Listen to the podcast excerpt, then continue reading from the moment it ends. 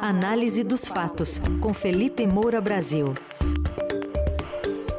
A tentativa do PT de ficar mais perto do Republicanos e a Carla Zambelli, que teve as armas apreendidas por decisão do Supremo Tribunal Federal. Assuntos para Felipe Moura Brasil. Tudo bem, Felipe? Bom dia.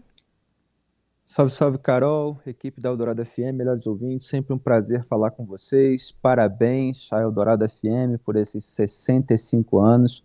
É uma honra trabalhar nessa emissora, foi um privilégio encontrar um veículo de comunicação, mas principalmente uma rádio, o que é sempre mais difícil, onde realmente existe liberdade editorial, onde existem essas vozes mais agradáveis do rádio brasileiro, é um público qualificado que realmente quer ouvir informação e análise, que não quer ouvir torcida, é, adesismo, deslumbrado, isso que anda cada vez mais constrangedor é, em setores da imprensa. E o Jornal Eldorado tem feito um papel fundamental é, como um programa que se manteve jornalístico. Para mim é um orgulho e um prazer trabalhar com vocês. Obrigada também por fazer parte né, dessa história aqui do Eldorado. Bom, Felipe, queria te ouvir um pouquinho sobre essa tentativa do PT colocar mais pertinho ali da asa o republicanos para essa base do governo num congresso desafiador, né, para a gestão petista nesse 2023. Exatamente, Carol. É, é a menor bancada, na verdade, algumas consultorias estão apontando, é, eleita pela esquerda na Câmara dos Deputados em 20 anos, né? É, há cálculos mostrando aí que foram 125 deputados. Se você somar ali 68 do PT, 17 do PDT, 14 do PSB, 12 do PSOL, é, 2 da Rede, 6 do PV, 6 é, do PCdoB. É, então, você tem ali uma bancada menor do que já foi feita pela esquerda em outras legislaturas, o Lula buscou compensar isso é, com o velho toma lá da cá, tentando atrair principalmente PSD, União Brasil e MDB, e agora, notando que isso pode ser insuficiente para aprovar é, as suas propostas, principalmente aquelas mais à esquerda, ele tenta atrair os republicanos, que, vamos lembrar, é um partido influenciado pelo bispo Edir Macedo, que tem um tripé de poder com a emissora Record, é, e a Igreja Universal, além do partido, e que esteve na base é, do governo de Jair Bolsonaro, assim como o PP de Arthur Lira, Ciro Nogueira, Ricardo Barros e o próprio PL, claro, o partido do agora ex-presidente da República, comandado pelo Valdemar da Costa Neto.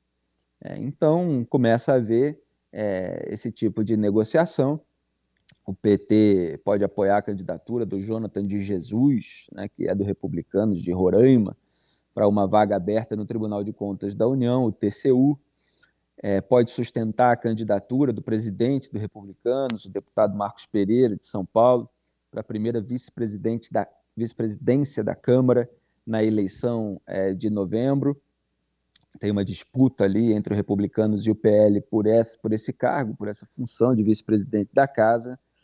É, e essa turma é a turma do Arthur Lira. Né? Os dois partidos são muito próximos dele, ele que está disputando a campanha de reeleição e tem se fortalecido, porque mesmo com a derrubada do orçamento secreto no Supremo Tribunal Federal, é, houve um acordão ali entre o Lira e o Lula para a divisão desse butim.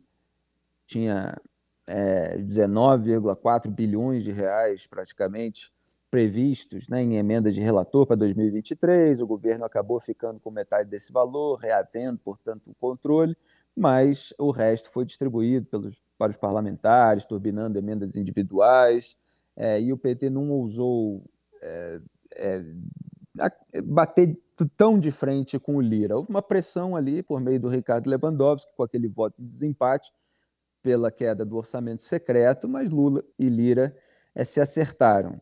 É, então você tem essa mesa de negociações é, nesse momento. Eu acho muito interessante a gente é, avaliar justamente o tamanho dessas bancadas é, para ver o que, que, pode passar ou não é, no, no, Congresso Nacional. Né? É, o PSD ali ficou é, com, com outros ministérios, é a turma do Rodrigo Pacheco, presidente é, do Senado. Ah, houve uma rusga ali, porque tinha sido prometida, tinha sido prometido três pastas né, é, para o, o partido, e, e, o PT sinalizou que poderia ficar só com duas, né, o Carlos Fávaro, senador, é, no Ministério é, da Agricultura, que era o interlocutor do, do próprio Lula ao longo da corrida eleitoral é, para o setor do agronegócio, que ficou muito mais próximo do, do bolsonarismo. É, o Alexandre Silveira para Minas e Energia e o André de Paula é, para pesca. Né? Todos esses do PSD, um de Minas Gerais, outro de Pernambuco.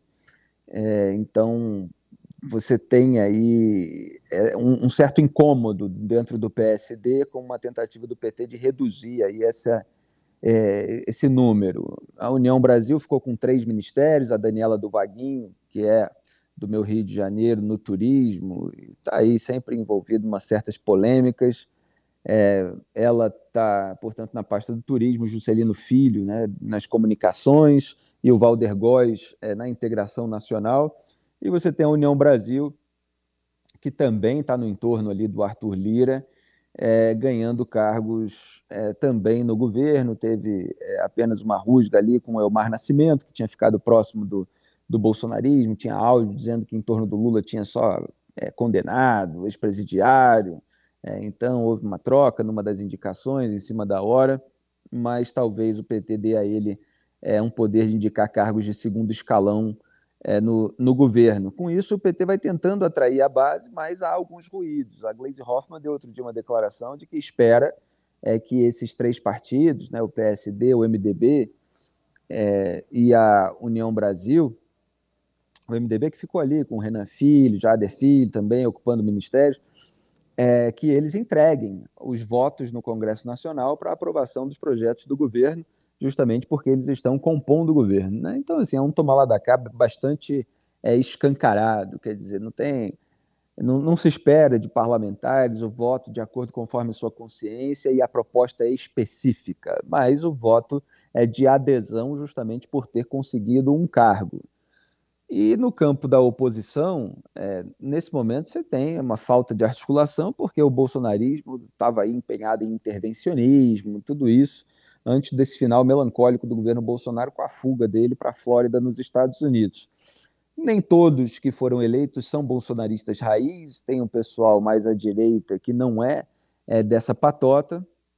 Agora, mesmo dentro desses partidos, é, como o próprio PL, você tem gente disposta a negociar com o governo Lula também. O PL, por exemplo, fez uma bancada maior da Câmara com 99 deputados federais, mas tem ali cerca de 40 que topam negociação com o governo. É, então, assim, é um cenário ainda é, em construção. Agora, é, como se disse bastante, que é um congresso mais de centro-direita, etc., é, você tem muito claro, e isso foi dito pela própria ministra a Cida Gonçalves, do Ministério das Mulheres, numa entrevista ontem à CNN Brasil, é, ela não, não conseguiria, com esse Congresso, é, mudar aí, ou, ou, aumentar as possibilidades de aborto legal, por exemplo, é, porque o aborto é uma pauta que realmente gera uma rejeição, é, não só é, dos parlamentares, mas também da maioria da, da população brasileira, como mostram as pesquisas há décadas. Você tem uma maioria contrária à legalização do aborto, é, há uma tendência de se manter essa legislação como está, e o Congresso reflete é, posições cristalizadas da sociedade. Tem alguns casos que há nuances, a sociedade não tem uma posição fixa, são questões técnicas. Por exemplo, a reforma tributária ela tem maior possibilidade é, de ter um consenso em torno dela. É, o Fernando Haddad já falou que pode usar a, a reforma do Bernard Api, essa, essa proposta era bem vista, inclusive, no campo da direita. É, então, assim, você tem maior tendência é, de negociação para aprovação de uma reforma tributária do que para ampliar as, as, hipóteses de aborto legal. É porque os parlamentares não querem perder voto. É, e quem botar ali um, um voto a favor dessa ampliação é, pode sofrer uma rejeição do seu próprio eleitorado. É, então, assim, é, pautas mais radicais à esquerda é, serão de difícil aprovação. Agora, há outras coisas é, que podem passar pelo crivo do Congresso Nacional, sempre com esse jeitinho é, de tomar lá da cá na hora da votação. Também queria te ouvir, Felipe, sobre a decisão do ministro Gilmar Mendes. Ontem a PF cumpriu dois mandados para prender armas e endereços ligados à deputada Carla Zambelli. A ação que foi autorizada pelo ministro do Supremo Gilmar Mendes. Nas redes, a, a Carla diz que agora ela está desprotegida. Não sei se a sociedade também pensa isso, né, depois dessa apreensão. Exatamente, Carol, você colocou é, da maneira perfeita. Há um artigo, é, um dispositivo legal citado na decisão do Gilmar Mendes, é, que precisa ser colocado é, no, no debate público, que é o artigo 20 do decreto número 9.847 de 2019. E ele diz de uma maneira cristalina o seguinte: o titular de porte de arma de fogo para defesa pessoal aí concedido nos termos, enfim, fala aquelas questões específicas, não poderá conduzi-la ostensivamente, ou com ela, e detalha mais, ou com ela adentrar ou permanecer em locais públicos, etc, etc. Mas o ponto principal é esse: o titular do porte de arma de fogo não poderá conduzi-la ostensivamente. Aí tem lá parágrafo primeiro. A inobservância, quer dizer, você não cumprir, é o disposto neste artigo, implicará na cassação do porte de arma de fogo e na apreensão da arma pela autoridade competente que adotará as medidas legais pertinentes. Então, o titular do porte de arma não pode conduzi-la ostensivamente, foi exatamente aquilo que a Carla Zambelli fez. Vamos lembrar que ela reagiu a uma ofensa verbal de um ativista, verbal, não houve agressão física, não houve ameaça de agressão física, apesar de todas as narrativas que ela tenta emplacar. E ela pegou a arma e saiu correndo na rua atrás é, do sujeito. O Gilmar Mendes, na decisão anterior, já tinha falado que ela extrapolou a legítima defesa. É, e você tem uma previsão legal para cassação do porte de arma e para apreensão dela é, nesse caso. É o que aconteceu foi que o Gilmar Mendes deu a ela, é, na, na vez passada, é, 48 horas para que entregasse voluntariamente a arma. É, mas, é, como o próprio ministro colocou é, nessa decisão, a parlamentar inicialmente se recusou a entregar a pistola ao Departamento de Polícia Federal, alegando que a decisão proferida pelo STF ainda não havia sido publicada e que, tão logo isso ocorresse, seria impugnada por seus advogados. O Gilmar coloca assim como é, causa estranheza esse tipo de alegação. E aí ele continua: é ainda mais estarrecedora a informação, também contida no relatório policial, de que a investigada, a Zambelli, se recusou a entregar a pistola aos agentes policiais a pretexto de que não poderia transportá-la, já que a decisão judicial suspendeu sua autorização para porte de arma de fogo. Quer dizer, você tem uma decisão judicial de que ela tem que entregar. Ela fala, ah, não, mas então não posso portar, então não posso levar para entregar. Sabe esse tipo de, é, de, de saída é, de emplacar uma narrativa para você manter algum tipo de resistência.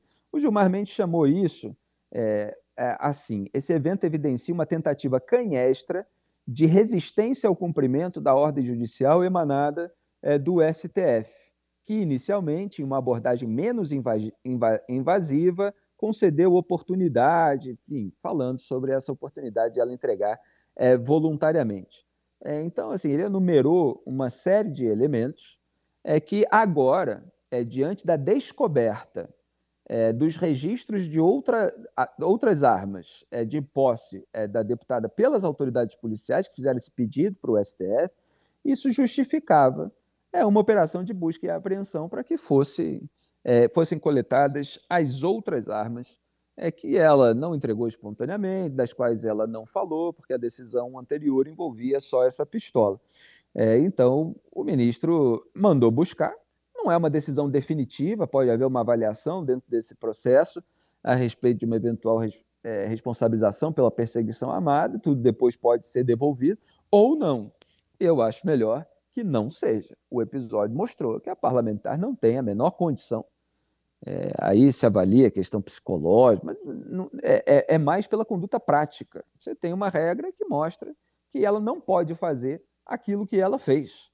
É, essa condução ostensiva, ela coloca em ameaça é, a, a, as pessoas, ela é uma reação completamente inapropriada, ainda mais para uma parlamentar, é que tem que lidar com críticas e, às vezes, é, com algum tipo de hostilidade contra a qual ela pode reagir pelas vias legais. Então, se o sujeito cometeu um crime contra a honra da deputada, não cabe a ela perseguir com uma arma de fogo na mão aquele, aquela pessoa que a ofendeu. Cabe a ela abrir um processo e tentar o enquadramento por crime contra a honra, buscar indenizações por danos morais, etc. Então, ela está completamente inapta é, para ter essa, é, é, é, esse porte de arma de fogo, e o resto é, é mimimi bolsonarista de responsabilidade por aquilo que faz. Felipe Moura Brasil, conosco sempre a partir das sete, aliás, a partir das oito e meia, falando desses assuntos importantes. A coluna que fica disponível para você ouvir em podcast, nas plataformas de streaming e compartilhar por aí. Felipe, obrigada, viu? Obrigado a vocês, parabéns ao Dourado FM pelos 65 anos. Um grande abraço ao Emanuel, que está sempre aí no comando, tomando as melhores decisões e sendo muito generoso. Um grande abraço, tchau, tchau.